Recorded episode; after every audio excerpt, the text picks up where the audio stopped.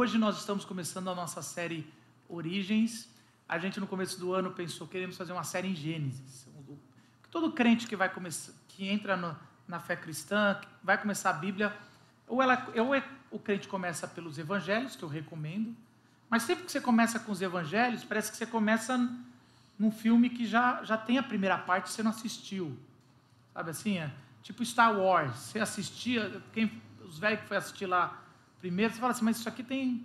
Só estava na cabeça de George Lucas. Depois ele inventou uma coisa e jogou lá para a década. Falou que já estava já na cabeça 2000. Mas é mais ou menos isso. Você, assiste, você vai ler o Evangelho, ah, todos estão citando muito o antigo. Ou você começa em Gênesis, mas Gênesis é um, uma literatura tão antiga, tão antiga que é, nós com a cabeça moderna é difícil nós entendermos. Tem que ler muito e meditar muito. Então a gente teve esse, falou, vamos fazer uma série sobre Gênesis. Só que Gênesis é muito grande. Nós, no começo do ano, fizemos entre o capítulo 3 e o capítulo 11 uma exposição chamada Eu Que Te Pergunto. Está tudo gravado, você pode assistir. E agora a gente vai voltar para Gênesis 1 e 2 e vai, vamos gastar alguns domingos expondo isso. Eu acredito que vai ajudar muito os irmãos a entender a Bíblia toda, a revelação. A gente acredita que quando você entende a origem, você entende o meio e entende o fim. E aí a gente tem duas coisas que a gente gostaria de falar antes de expor o texto. A primeira é que geralmente quando alguém vai ler Gênesis, principalmente se você é de uh, você, por exemplo, estudante de biologia ou, ou, outras coisas, você fala, você vai assim, mas esse é um texto é, literal ou um texto poético? E, e, a gente já responde, já falei isso aqui umas vezes, mas é bom a gente já dar essa base para a gente. É os dois, você não tem que separar. É, por, por séculos, é, as histórias de Gênesis, principalmente as histórias antes de Gênesis 12, antes de Abraão, eram contadas de forma musical. Então é um texto narrativo, tem características de um texto narrativo, mas é um texto, um texto totalmente poético, simétrico e figurado. Então todo, tudo que está escrito aqui tem uma, um, uma figura, um símbolo sobre coisas celestiais, coisas espirituais, que também a gente precisa entender. Então você não precisa, em nome de um, negar o outro, ou em nome de outro negar um. Simplesmente pede para o Espírito ir trazendo para você que isso é muito forte. Então a gente entra em umas discussões que não ajudam. A gente não vai entrar aqui em discussões científicas. A Bíblia não nega a ciência, mas ela não foi escrita com esse pensamento. Eu vou tentar explicar cientificamente como é que é a origem das coisas. Ela tem uma função de explicar quem é, mostrar quem é o Deus criador e que, o que, que é o âmbito espiritual da criação. Uma segunda é, ressalva, pilar, que a gente vai tratar aqui, é que a gente geralmente, quando vai expor um texto, a gente fala assim: hoje eu vou expor o texto de Gênesis 1, versículo 3, abrem a Bíblia. E, e essa é uma tecnologia que a gente tem de capítulos e versículos muito boa para achar, uma bênção. Só que ela tem 500 anos, faz 500 anos que monges decidiram falar: vamos tentar botar uns númerozinhos assim para achar mais rápido. Só que a Bíblia foi Bíblia e é palavra de Deus por mais de mil anos antes disso. 1.500 anos só do Novo Testamento e do Antigo, muito mais.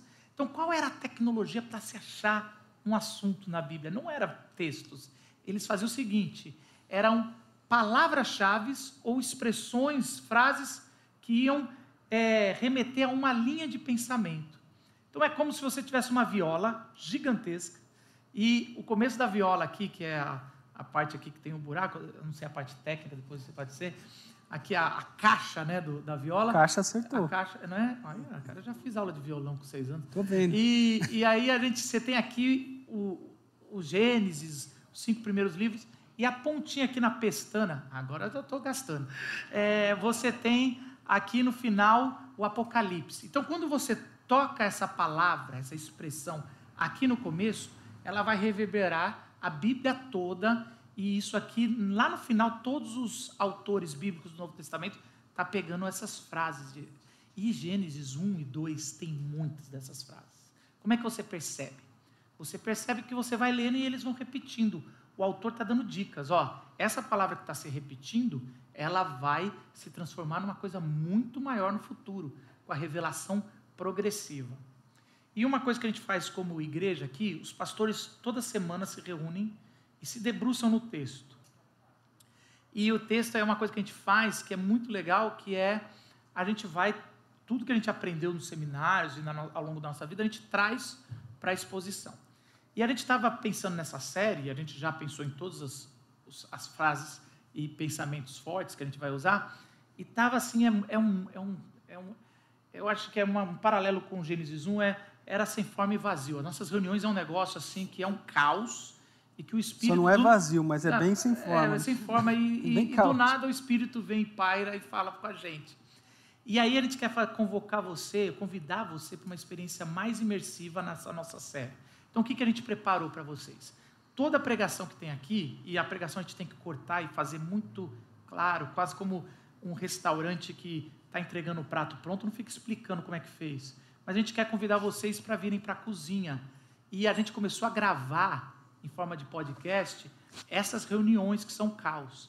Então, a, o preparo dessa mensagem, se você tem interesse, a gente já tem um podcast de uma hora batendo um papo sobre isso. Você, ah, Marcos, eu sou nerd, gostaria de entender o que está por trás disso aqui. Então tem o QR Code que está aparecendo agora aqui. Se você apontar o seu celular com foto, você já tem o um link que você pode, depois voltando para casa, no carro dirigindo, ouvir o podcast, você pode assistir.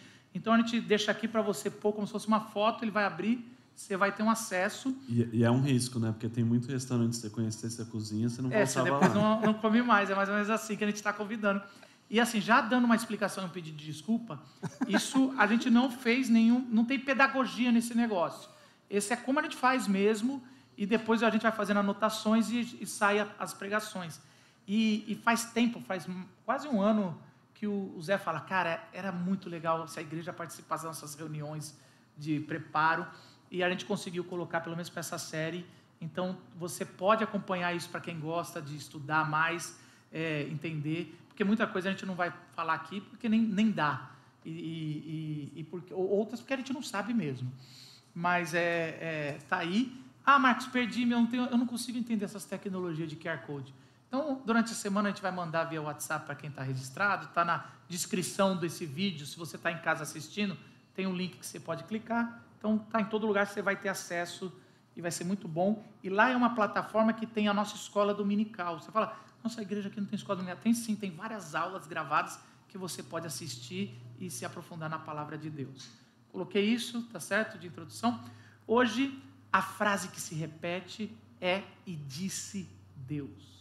Quando você vai ler Gênesis 1, você vai ver o tempo todo a frase ou a expressão e disse Deus, e é essa que a gente vai então eu gostaria de pedir para o Zé ler o versículo 1, 2 e 3 de Gênesis 1 e você deixar aberto a Bíblia. E se você der uma olhada, depois você vai ver quantas vezes se repete e disse Deus. No princípio, Deus criou os céus e a terra. Era a terra sem forma e vazia, trevas cobriam a face do abismo, e o Espírito de Deus se movia sobre a face das águas. Disse Deus: haja luz, e houve luz.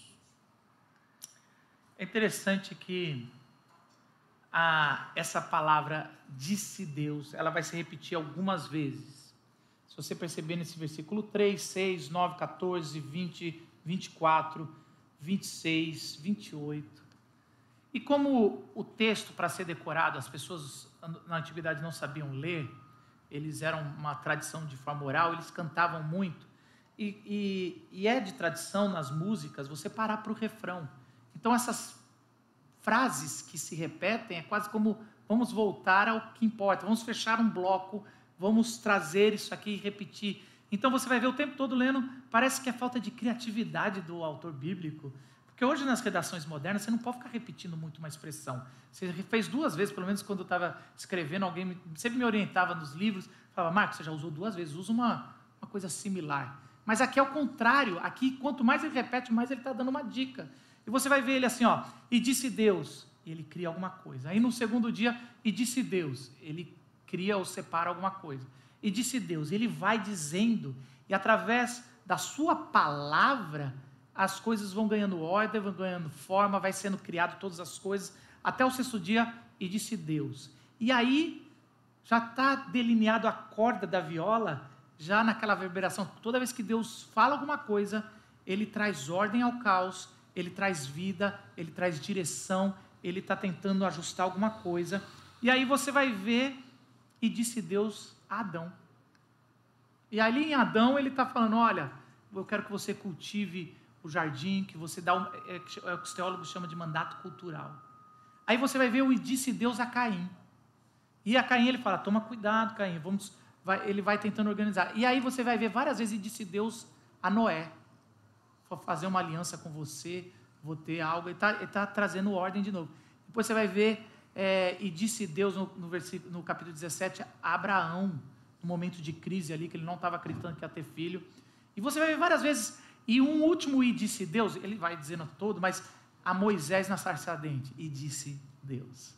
Então, você percebe que você às vezes vai direto lá na sarça ardente ver o disse Deus e pensa que é só uma expressão, mas na verdade o autor está puxando essa ressonância de Gênesis 1. E é isso que a gente quer nessa série abrir a mente de vocês. Mostrar que a leitura bíblica é como algo que está entrelaçado o tempo todo. É, é, é, tem uma árvore, eu esqueci o nome da árvore, mas ela, ela é um bosque que ela, as raízes todas se juntam embaixo da terra. Você olhando de longe parece que é um bosque independente, cada das árvores, mas elas estão unidas. Que isso foi até o, o aquele filme que bateu recorde, qual é o nome? Avatar. Avatar. Era isso, você matou a raiz, você mata. Existe esse tipo de árvore. E é assim a Bíblia. Ela é toda entrelaçada e quando você vê essa vida, ela está toda brotando.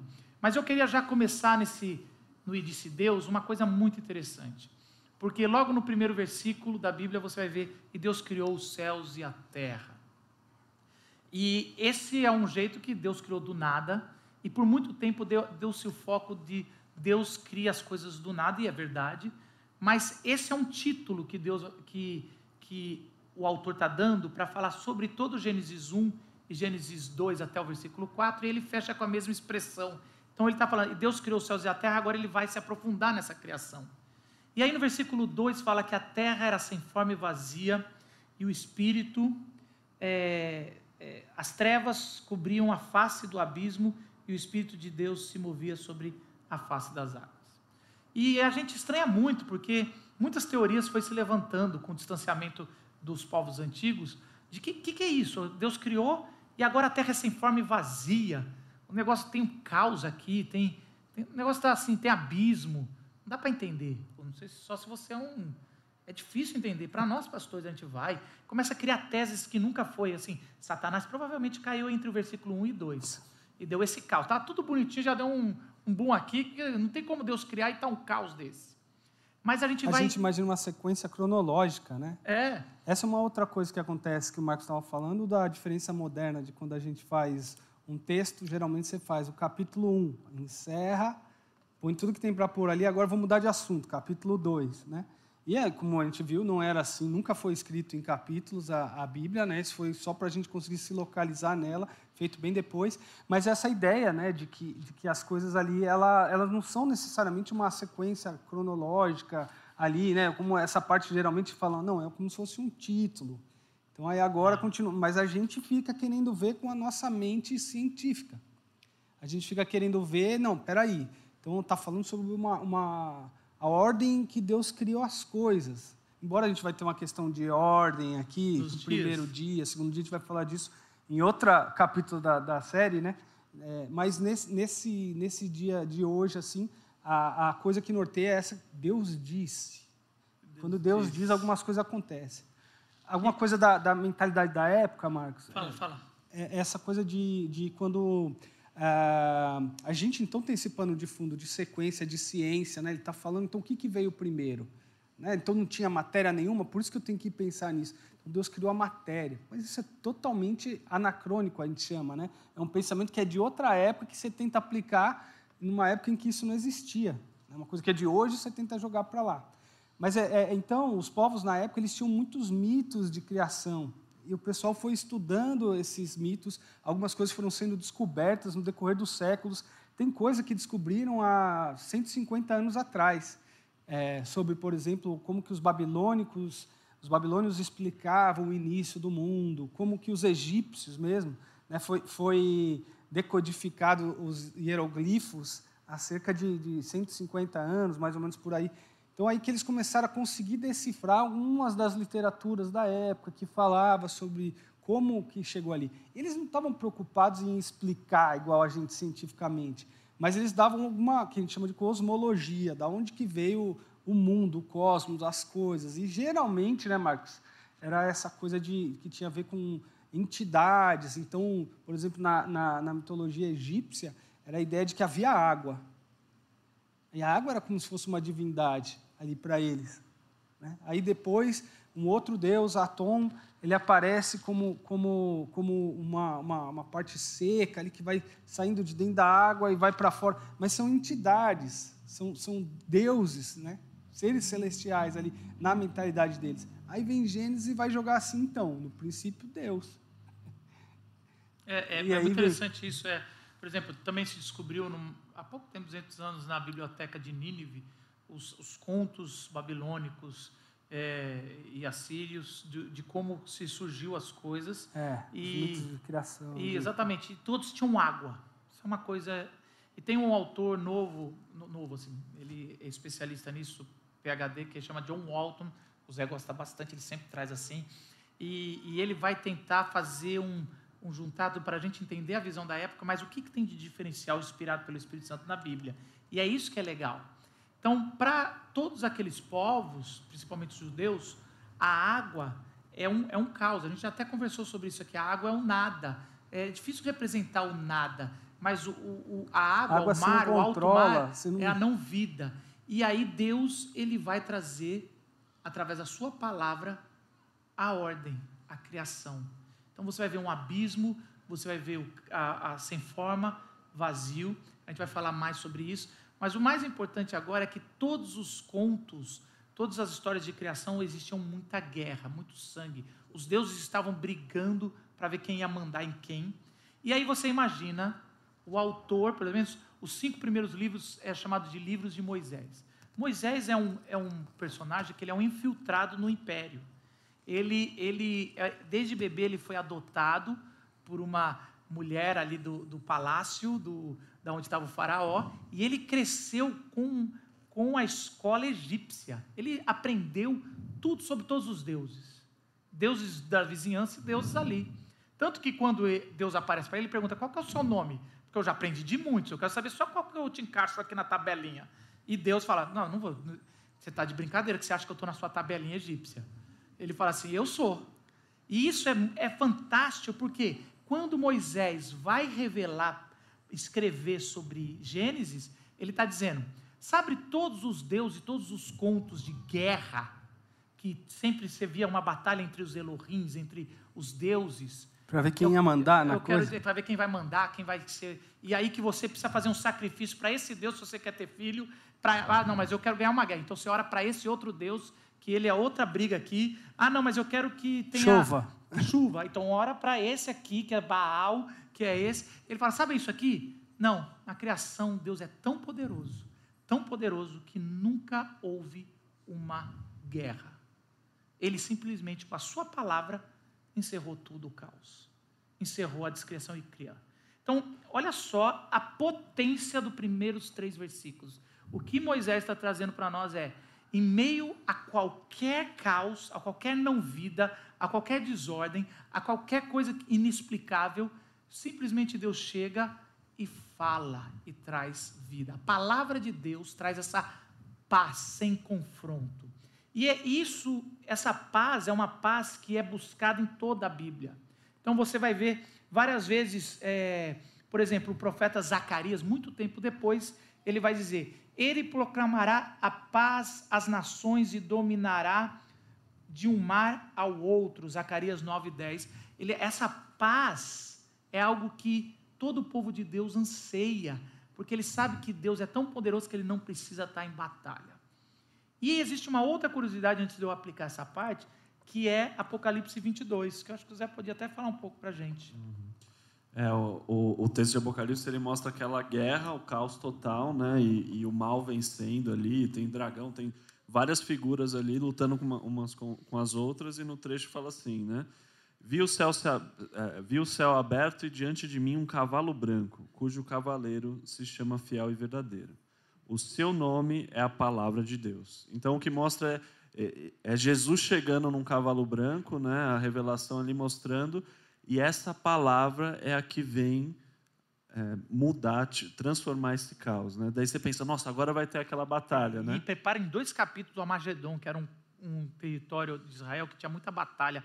Então você fala, é, agora é a batalha final. Uhum. E assim, se fosse um roteiro de Hollywood, ia, flo Anéis, né? ia flopar demais o Apocalipse. Porque ele prepara a batalha, vai vir os grandões, o dragão. Você fala assim, gente, vai ser um sangue, vai ser bacana demais. E aí, cara, o que é mais frustrante, se você já estudou Apocalipse, é que lá para o capítulo 20, a gente vai chegando ali, e aí vem, vem o cavaleiro, ele tá, e o nome dele é a palavra, e o que acontece? De sua boca sai uma espada afiada. A espada é a palavra, ela sai da boca. E ele fala, ele diz, ele, ele é a palavra, e essa palavra não precisa de mas, luta. Né? mas e a guerra? guerra? Que não acontece? teve guerra, não tem guerra. Se você está esperando uma batalha de Apocalipse, não tem. Porque chega na hora ele fala, então vocês vão para o lago de enxofre, vocês são salvos, aí começa um louvor, um hino, um negócio coral, meio brega, aí a gente vai assim, um negócio assim, tá, você, pá, você, mas cadê? Brincadeira, é lógico que é maravilhoso isso. Eu estou só trazendo. Mas tô é, só dando uma estragadinha. só estou dando uma estragada como sempre. Uma estragada pedagógica. Mas assim, é muito importante a gente entender isso, porque a nossa tradição bélica, a gente quer guerra. Então a gente ouviu falar de batalha espiritual. Não tem batalha com Deus. Deus não está em guerra com o diabo. O diabo é só um servo, é só um anjo. Ele, ele não precisa nem estralar o dedo, é a fala de Deus, acabou. Então, mas isso não quer dizer que nós não estamos em caos, em guerra. A gente está. A gente está sem forma e vazio. Todo ser humano nasce sem forma e vazio. Nasce em guerra, nasce no caos. E precisa da palavra de Deus para encontrar paz. É interessante que às vezes a gente vê a rebeldia de alguns adolescentes, jovens, e a, gente, a primeira coisa que a gente pensa, essa pessoa tem tudo.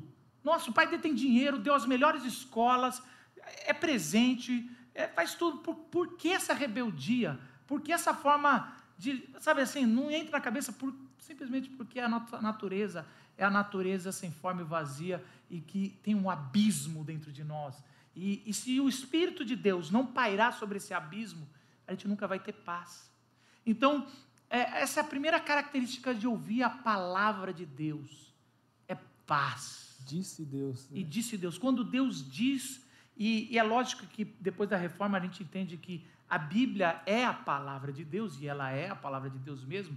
Você quer ouvir a voz de Deus, ouça através da Bíblia, mas ela não é aquela coisa que a gente fala, não é assim, ah, eu preciso de paz, então vamos abrir a Bíblia aqui para. E aí a gente vai. Não, não é, não é isso que, que, tô, que a gente está falando, é, é o Espírito que fala através da Bíblia, mas a Bíblia revela e traz a possibilidade ou traz a gente mais perto para o conhecimento de Deus. O conjunto da revelação, né, fala desse, dessa palavra, fala desse Deus que diz e as coisas é, são mudadas a partir são mudadas. Então assim, é, talvez você está nessa luta, talvez você essa é, é, muito comum a gente uma, uma, uma hora da vida a gente percebe que a gente não se aguenta mais. Esse, é esse caos essa triste, esse abismo profundo que tem dentro da gente, essa incompletude, né?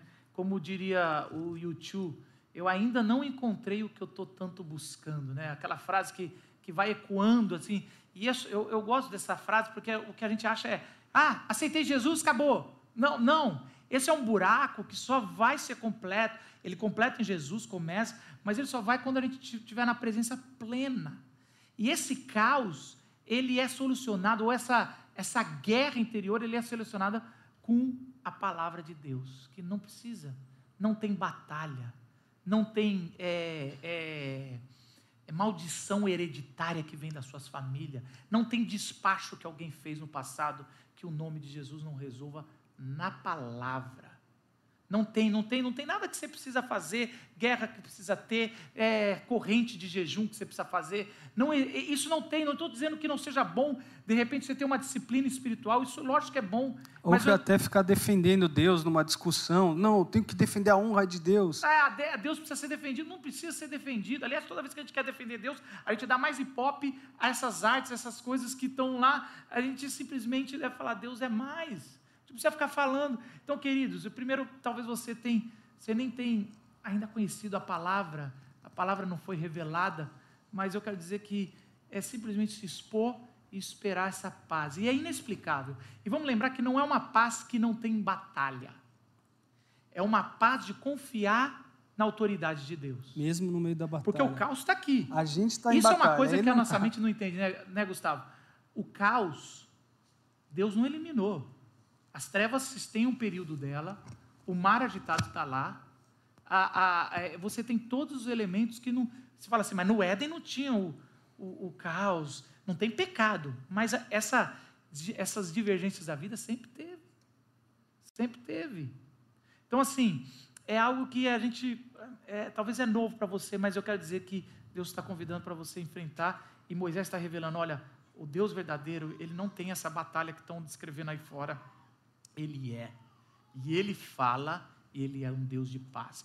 Por isso que isso vai reverberar lá na frente quando Jesus fala: Eu sou o príncipe da paz. Ele é o Shalom. Ele é o Deus que, no meio ao caos, vai trazer essa paz. Essa paz. E como diz o poeta brasileiro, paz sem voz não é paz, é medo. É uma paz ativista, é uma paz de confiança, aonde você enfrenta o problema. Não é que você deixa o problema, é que você enfrenta, mas sabendo que Deus está no controle. E aí eu quero ir para uma segunda parte do texto que eu acho que é importante também, que é, é, o versículo 3, que ele fala o seguinte: Disse Deus, haja luz e houve. E é interessante que essa, essa parte aqui, toda vez que Deus diz, acontece duas coisas aqui que o autor está mostrando, Moisés. Às vezes ele cria, às vezes ele separa. Então, os três primeiros dias ele está separando coisas. Você já reparou isso? Ele vai, ó, eu vou criar a luz, mas vou separar a luz das trevas. E luz das trevas não é o fóton da luz que ele está separando. Ele diz mais para frente, ele fala, as trevas eu vou chamar de noite e a luz de dia. Ele está fazendo o tempo, o período ali. E aí o segundo ali ele vai separar as águas de baixo e as águas de cima. Ele cria um espaço de vida nesse território aqui. Seja lá o que isso represente. A gente quer explicar, não, isso aqui é. Cara, é só porque está dizendo que existe uma bolha de vida, isso aqui que vai gerar vida, que é tudo onde está toda a vida que a gente conhece. Isso que é interessante, É. né? Assim, e, e até isso aí conversa com, com os dias de hoje. Então, não dá para olhar para o texto tentando achar a ciência, mas quando a gente olha para a ciência, a gente olha para o texto e vê algumas coisas. Né? Por exemplo, é, a, a impossibilidade da vida, do ponto de vista cósmico. Assim, ah, isso aqui teria que ter no planeta Terra uma radiação do Sol um pouquinho, se o Sol, se a Terra está um pouco mais inclinada, a radiação ia impedir a vida. Se tem tal coisa, a força gravi- gravitacional do outro planeta ia atrapalhar a vida. Enfim, uma série de razões pelas quais a vida, como diria o outro poeta brasileiro, a vida é tão rara. A vida não é algo barato, assim, não é algo simples de acontecer. Ela é meio improvável. Alguém precisa ter criado um espaço onde a vida acontece. Né? E Deus, nesse momento, está deixando isso claro. Ele vai fazendo essas separações, dizendo assim: ó, estou montando o cenário e aqui vai acontecer vida. Interessante isso também, né? É, ele separa depois a terra no terceiro dia das águas. Então ele está trazendo clareza no meio do, de tudo que está confuso ali. Ele fala, vamos, vamos separando, ele está mostrando, ó, isso é dessa espécie, isso é desse tipo. E, de novo, ele não está eliminando, ele está trazendo a possibilidade da vida nos, nos três primeiros movimentos que ele tem ali. E todas as vezes ele fala, e disse Deus, vai lá e faz alguma coisa. E a gente começa a perceber que se Deus é o Deus da palavra da paz, ele é um, um Deus da palavra da clareza. Ele vai trazer clareza numa situação de obscuridade, de caos. Isso é muito poderoso, porque o tempo todo depois a, a Bíblia vai puxar essa analogia da luz, e principalmente essa primeira, sobre trazer clareza, luz. Então, o salmo que a gente leu no começo, o versículo, eh, Salmo 119, versículo 5, ele fala assim: A tua palavra é lâmpada que ilumina os meus passos e luz que clareia o meu caminho. Então, a palavra de Deus, e a gente logo pensa na Bíblia. Eu não quero que você dê esse salto. Ele é, é importante chegar nesse salto. Mas você precisa entender primeiro que é a palavra de Deus proferida, que foi registrada. Mas é a palavra que eles estão trazendo, essa palavra que vai trazer luz. Então você pensa naquela época que não tinha luz elétrica e alguém ligava uma tocha, só que a tocha dá para ver 5 metros, 10 metros para frente. Se você tem que chegar para um lugar muito longe, não adianta que você vai andar um pouquinho, vai iluminar só mais um pouquinho, você não tem noção de caminho. E quando fala que a luz é, é luz para o caminho, é que você precisa de de uma palavra de orientação. Segue reto que eu estou aqui. Então é, é uma palavra que traz luz. Não, não só a luz, mas é uma palavra de direcionamento. E quantas vezes nós estamos é, diante de uma situação que precisa de luz? Então, se a gente, no primeiro movimento, entende que todo ser humano precisa dessa paz, a segunda coisa que a gente precisa no dia a dia, semanalmente, é a luz de Deus. É uma palavra que traz clareza. Mas, então, é, e as pessoas confundem essa luz da palavra com pastor. Pastor, eu devo casar com a irmã ou não devo? Eu falo, não sei, meu irmão. Eu estava na dúvida no meu, quanto mais no seu casamento, meu irmão. Você estava assim, você tem que, você tem que descer, você tem que estar, tá, você vai buscar a luz. Pastor, eu estou é para mudar. É mais fácil terceirizar, né? Porque é. se dá errado, pô, pastor, mas foi... eu tô, eu não sei se eu devo mudar de igreja ou não. Meu irmão, consulta a Deus, não é o seu pastor, nem eu. Pastor, eu, eu não sei se eu aceito esse emprego ou aquele. E a gente acha que Deus é binário. E, e, não trabalha desse jeito. As pessoas vão ficar com medo de perguntar as coisas para você. Mas tem que ter mesmo. Porque eu vou responder dessa forma, querido. O que eu vou responder é o que, o que tem que ser. Procura na palavra a resposta. É lógico que tem coisas. Pastor, eu posso fazer isso. É claramente um pecado. Eu falo, não, isso aí não tem como. Mas a grande maioria das coisas elas não são, não têm o certo ou errado no sentido de uma decisão. É simplesmente Deus vai abençoar aqui, Deus vai abençoar ali. Ah, pastor, eu posso, posso casar com ele? Eu falei, pode, mas essas são as consequências de escolher essa pessoa como você casar. Está meio claro aqui. Agora, eu não, não tenho isso. Então, assim, é, é uma coisa que a gente precisa na palavra de Deus e precisa se, a gente precisa dar, dar de um hábito. Eu acho que são caminhos que a gente facilita ouvir a palavra de Deus, é, é o hábito de ler a Bíblia. Se você não tem, você deveria ter. O hábito, pelo menos acordou, a gente geralmente faz isso, o hábito de procurar a voz de Deus para aquele dia. Isso é muito importante, gente. E não é algo místico apenas assim. Porque senão você vai falar, Senhor, eu preciso tomar uma decisão, hoje abre aqui. E tem aquela velha piada que vale a pena repetir. Está lá, é, e Judas suicidou. Não, Senhor, está errado, Senhor, pelo amor de Deus. Aí ele vai lá, abre no outro versículo, está lá, vai lá e faça o mesmo. Fala, não, Senhor, vou dar mais uma chance. Aí qual que é o último lá que eu não esqueço? O que você tem para fazer, vai lá e faça rápido. Aí acabou. Aí você. Não é essa forma. O, a Bíblia não é um livro mágico. Senão você substitui é, a voz de Deus pela, por, um, por um livro.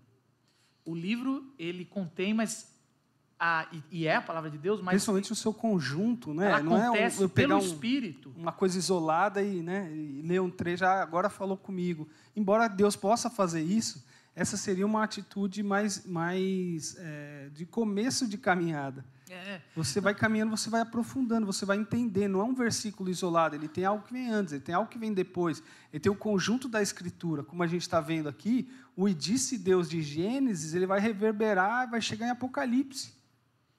Ele vai ele, passar pela ele, escritura é, inteira. Isso, isso é, é, a gente gosta de transformar em dogmas para se sentir seguro. Então a gente, a gente vai, vai falando assim, não, é, aqui a palavra só está aqui, e a gente começa a não ouvir o Espírito. O eu tenho, Espírito eu é tenho esse hábito, palavra, né? Eu tenho esse hábito de sempre que a gente lê, a gente fala que Deus ilumine a sua palavra. Mas, mas não é, é, é apenas um hábito para tentar lembrar que ah, os maiores erros nos últimos 200 anos foram feitos por pessoas que acreditavam que a Bíblia foi inspirada e era a palavra de Deus, mas não souberam interpretar.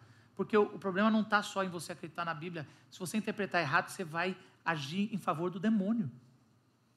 Porque o diabo, no capítulo 3, vai usar a própria Bíblia para deturpar a Bíblia. E para tentar Jesus, ele fez a mesma coisa. Então não basta, tem que ter a voz de Deus na leitura. E essa voz de Deus, e, isso é uma outra coisa que eu falei essa, esse mês, é que assim, não é, vai vir, ah, agora eu senti. Às vezes é, é, é, é um meditar. Quando o salmista fala, e na sua lei medita dia e noite, a palavra meditar em, no hebraico, ele é falar baixinho várias vezes. Então, é assim, Gênesis, olha, eu ouvi Gênesis. Sussurrar para si mesmo. É, sus, é sussurrar para si mesmo. E, é, e essa é, é, é, a palavra de Deus. E é isso que vai trazer clareza. Então, se você está num momento de dificuldade, Senhor, eu preciso da tua palavra. O Senhor é fiel, ele, ele vai falar, mas talvez não fale agora. Mas ele vai falar, talvez fale agora. E ele fala através da sua palavra. Então, é, é, essa clareza da criação, ela continua. Por isso que todos os, os salmistas, os profetas, eles vão falando: olha, a gente, a gente busca a sua luz, Senhor, a gente está entendendo as coisas, e eles estão em crise várias vezes, porque não é binário. Por exemplo, é, a gente vai ver as crises dos profetas, que fala, o que está acontecendo não condiz. Senhor, o Senhor fala que um servo teu não passará por necessidade. Mas eu estou vendo a realidade aqui e tá, a gente está sofrendo. Senhor, o que, que aconteceu? E aí o, o é, a grande questão é quando vem a luz e está lá, apesar disso, isso. Essa é a crise de Jó, que ele está assim, Senhor, por que, que eu estou sofrendo se eu não fiz nada de errado? E vai gastar 40 capítulos para fazer, trazer luz para essa interpretação, que ele vai discutindo com os amigos. Os amigos vão falando, você tem, você tem que ter feito alguma coisa errada, senão Deus é injusto. E essa é lindo isso, como a luz vai trazer para lugares onde a, a, a gente tem trevas, discernimento para tomar decisões. E a gente precisa muito disso. Vocês querem acrescentar mais alguma coisa antes de eu? É, o, o Zé Machado fala um pouco disso, né? não é dele, acho, mas essa questão de você ser lido pela palavra mais do que você ler a palavra. Né? O Deus Criador que nos criou, ele, por meio das Escrituras, ele é como por, tanto que Tiago fala que é um espelho, né? Ouvir essas palavras e praticar, assim, de alguma forma, é você se olhar no espelho. Então, né, ser lido é, pela palavra ser lido pela palavra. Uma outra coisa que veio aqui na minha mente é quando Jesus está sendo batizado, o Pai ele e disse Deus, ele fala: "Este é o meu filho em quem me compraz". Isso é muito interessante porque é o a palavra de Deus acontece no ato que Jesus vai começar o seu ministério. E sobre essa palavra, e sobre essa palavra é o que define Jesus e não Jesus vai ali questionar ou estudar a palavra. Aquilo é a palavra que define. E na tentação que Jesus tem no deserto, a tentação é a palavra que, Deus, que Jesus recebeu no batismo. Porque a se és o filho de Deus, é... se és o filho de Deus, transforma a pedra é, em pão. E, e Jesus fala: não, eu não, tô, não, tenho mais esse questionamento, porque no meu batismo eu ouvi que eu sou o filho amado. Acabei de ouvir e, isso. Isso é, é demais, porque aí Jesus ele tem poder, ou tem, não sei se é poder, poder ele sempre teve, mas ele tem aquela força e a certeza para confrontar Satanás, porque o que Satanás vai colocar na tua mente é o questionamento da palavra que Deus disse a você. Então, olha só como é importante essa clareza de deixar a Bíblia nos ler. Eu acho que todo crente no começo quer ler a Bíblia. E depois de um tempo a gente vai se colocando na Bíblia e a, a palavra de Deus vai falando: olha, você é filha amada, você comete esses erros, eu estou trabalhando com você, você é um filho que eu quero trazer, eu não vou te dar isso que você está pedindo tanto há tanto tempo, porque eu sei o que vai acontecer, eu tenho outro propósito, eu estou te definindo para isso. E a gente quer uma palavra que nos defina. A nossa luta a nosso conflito é por identidade, eu, né? quer, é, eu quero, Senhor, deixa eu fazer tal coisa, porque assim eu vou te honrar. Ou você quer aquela luta que você tem para se provar. Hoje nas redes sociais tudo é um negócio que você tem que empreender e se tornar famoso. E agora você tem que fazer isso, você tem que se provar. E Deus está falando: não, você já é importante do jeito que eu te criei. Essa é a palavra que nos define. Isso é deixar Temos um Deus caminho para andar juntos e você vai se desenvolver nesse período, mas você já é um filho amado, né? É a palavra que foi essa para Jesus, que fez ele passar pela tentação no deserto com, com sucesso, vamos dizer. Né? Eu acho que o último movimento, se o primeiro movimento é Deus, que a palavra que traz paz, o segundo é uma, é uma palavra que traz clareza. Um terceiro movimento aqui que a gente vai ver claramente que os apóstolos depois vão repercutir, é a palavra que traz vida. E isso é muito forte, porque no versículo 20 ele fala o seguinte: também disse Deus: encham-se as águas de seres vivos. E no 24 ele fala: disse Deus: produz a, a terra seres vivos de acordo com suas espécies. Então, desde do começo, a palavra de Deus traz vida. Então, o versículo 2 fala que o Espírito de Deus pairava sobre a face das, das águas. E, e, e alguém dizer, é alguém soprar. Você não fala sem, sem, sem ter o, o, o hálito. O, o, hálito. E uma das traduções de, de, de, de espírito, ruó, é hálito. Então, olha só, é quase como Deus falando e o espírito indo criar. Existe um, um movimento aqui de criação que é, é o que derrota a grande rainha chamada morte. E a gente, nesses últimos dois anos e pouco de pandemia, foi, foi a maior tristeza é ver pessoas conhecidas partirem com esse negócio chamado morte, que parece que a gente, mesmo acreditando em Deus, eu pelo menos vou abrir meu coração, eu sendo pastor, esse negócio de morte não dá para engolir, né? É, é, é, um negócio assim que não encaixa com tudo que a gente. Com tudo, encaixa, a gente pela fé. É tão difícil. A morte, eu acho que é, é, é o que precisa ser superado, já está sendo, mas precisa ser de uma vez para a gente. Agora parece que tudo entrou no seu lugar. E, e todos, os, todos os autores bíblicos e todo o povo de Deus olhava para essa palavra e falava: é só na palavra de Deus que a gente encontra a vida. E tem um episódio famoso para quem é crente velho, é o, o, o, profeta Ezequiel, no capítulo 37, todo mundo conhece, o, não todo mundo não, mas uma boa parte conhece o Vale dos Ossos Secos. Qual que é o contexto lá? Esse profeta, ele está indignado que, que o povo de Deus está sendo massacrado, está sendo morto, ele vai para um vale de batalha, aonde os cadáveres já tinham sido é, decompostos e, e, só estavam os esqueletos de todo aquele. Ou você imagina você pegar no final. Disso, era... é, é, é, um, é, um, é um negócio que ele está vendo ali e nenhuma esperança tinha, porque se o osso está seco, é que já aquilo já foi passado e não tem mais nenhuma vida. E aí o profeta começa a explicar, Deus me explica, fala comigo. Deus, o que está acontecendo? A morte não é possível. Essa angústia da morte que nós temos, o profeta Ezequiel teve, e eu gosto do versículo 9, que é marcante para caramba e que ele fala o seguinte, a resposta de Deus. E disse Deus, e, e, e, a seguir Deus me disse: profetize ao Espírito, profetize, filho do homem, e diga-lhe: assim diz o soberano Senhor: venha deste, desde os quatro ventos, ó Espírito, e sopre dentro desses mortos para que vivam. Olha só, o Senhor aparece para Ezequiel e fala: fale, profetize, como a, o, o, dizer de Deus, que só daí encontra vida. E os autores do Novo Testamento vai, vai, vai pegar nesse texto, principalmente, dizendo: olha só como a palavra de Deus é a única que pode trazer ressurreição. A partir desse texto, o conceito de ressurreição começa a ganhar força no povo de Deus, porque se a palavra de Deus traz vida, a palavra de Deus pode trazer ressurreição à morte. E olha que, que forte. Por isso que Jesus fala: Eu sou a ressurreição e a vida. Eu sou a palavra que traz vida. Quando ele encontrou as irmãs de Lázaro, um amigo dele que tinha morrido há alguns dias, elas falavam: Senhor, se você tivesse chegado antes, ele não teria morrido, porque Jesus, elas acreditavam que Jesus podia evitar a morte. Mas Curar. depois da morte não dava mais. Jesus fala assim: Você acredita que eu posso trazer a ressurreição e a vida? E, e aí ela, sim, então ainda que morra, viverá. Você crê nisso?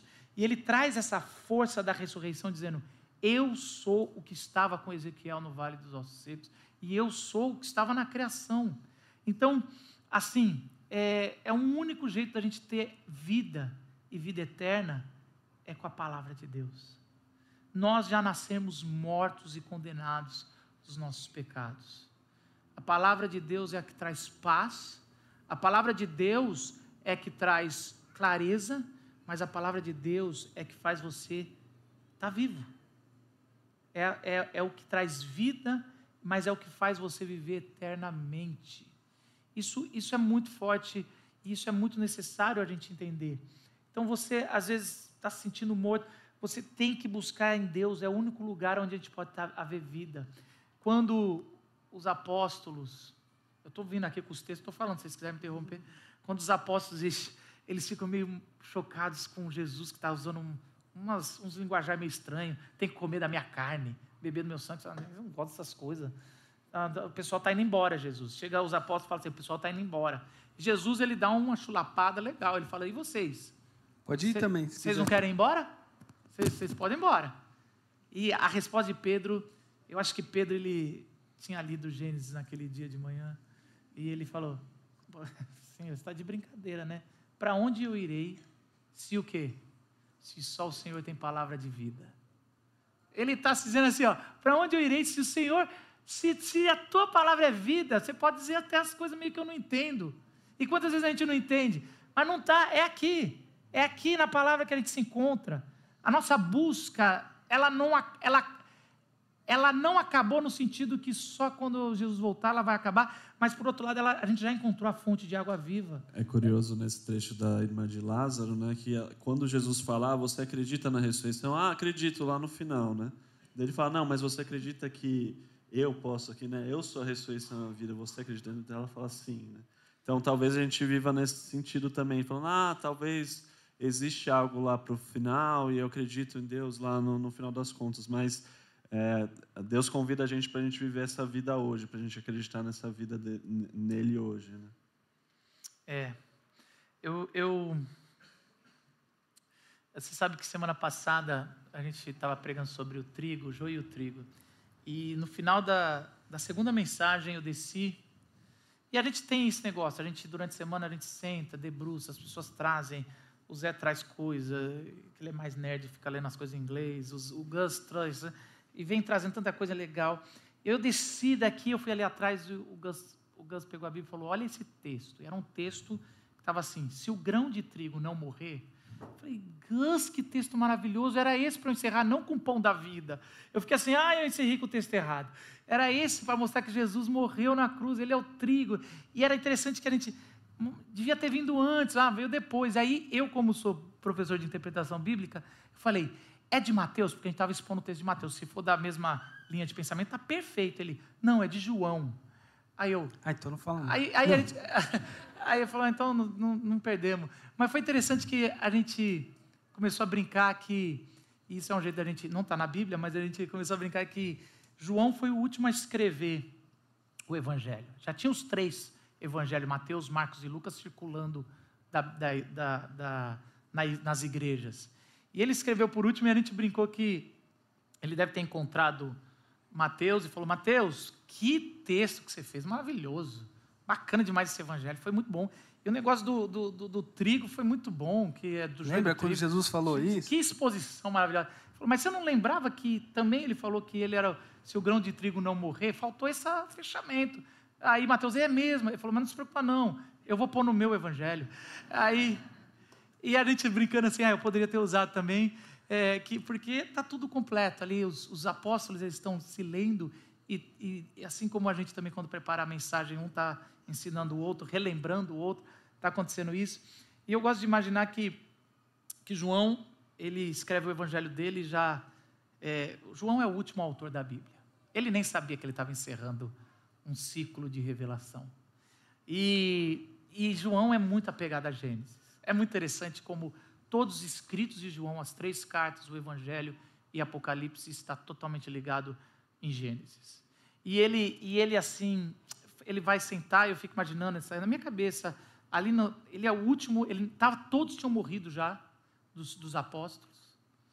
E ele está escrevendo com 90 anos aproximadamente, e, e, ele fala assim: como é que eu vou começar? Ele puxa assim o rolo de Mateus e vê que Mateus, o nerd, recomeça com uma genealogia maravilhosa. Ele fala: Eu não vou começar igual Marcos. Marcos já começa com Jesus grande. Acho que, sei lá, a gente podia. Jesus, o Filho de Deus. É, o Filho de Deus, com a narrativa já dizendo que ele não é César, Jesus. Nem de Lucas dizendo que é um relato histórico.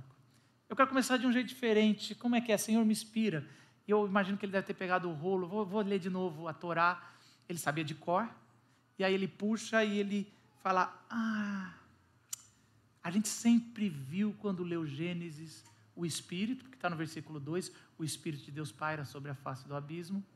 A gente sempre viu que, viu Deus, e Elohim disse, né? E Deus disse. E aí ele lê e ele vê Jesus. Como assim ele vê? Ele fala, Jesus o tempo todo estava em Gênesis 1. E ele põe assim o que a gente chama de prólogo, os quatro primeiros versículos do Evangelho de João. Diz assim: No princípio, olha, ele pega igualzinho a frase. Era aquele que é a palavra. Ele estava com Deus e era Deus. Ele estava com Deus no princípio. Todas as coisas foram feitas por intermédio dele, da palavra.